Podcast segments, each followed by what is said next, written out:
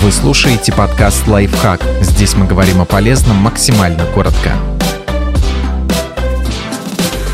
Как определить приоритеты в карьере и личной жизни за 6 шагов? Осознайте свои ценности, избавьтесь от ненужного и пробуйте разные методы продуктивности.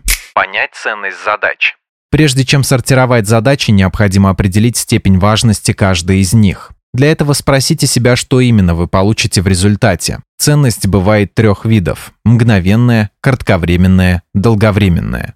Избавиться от ненужных задач. Мы сами редко планируем повседневные занятия, поэтому наш мозг автоматически делает это за нас и приоритизирует задачи только бессознательно. Некоторые из них приближают нас к целям, другие не дают никаких видимых результатов. А чтобы результаты все же были, существует приоритизация. Записывайте все свои вопросы, избавляйтесь от тех, которые содержат незначительные переживания и действуйте.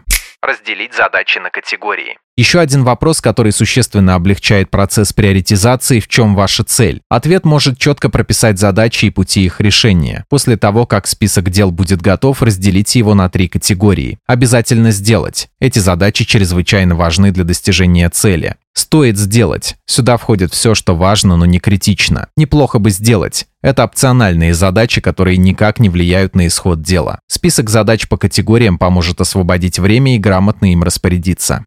Расставить задачи по порядку. Следующий шаг – подсчитать количество задач и распределить их по порядку. Это особенно полезно, когда у вас сразу несколько дел в одной категории. Оцените важность задач внутри каждой группы еще раз. Так вы поймете, за что стоит взяться в первую очередь. Не забывайте про один из главных принципов приоритизации. Суть не в количестве выполненных задач, а в качестве исполнения. Создать мастер-лист. Невозможно правильно приоритизировать задачи, если держать их только в голове. Именно для этого и пригодится мастер-лист, сводный список всех дел. Внесите их в заметки на телефоне или в документ на компьютере, разбейте по категориям и распределите по порядку.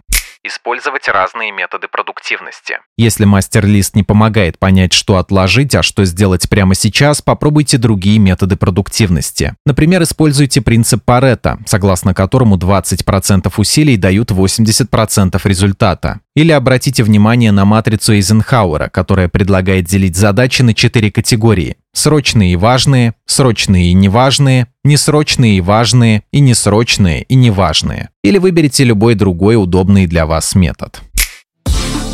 Подписывайтесь на подкаст «Лайфхак» на всех удобных платформах, ставьте ему лайки и звездочки, оставляйте комментарии.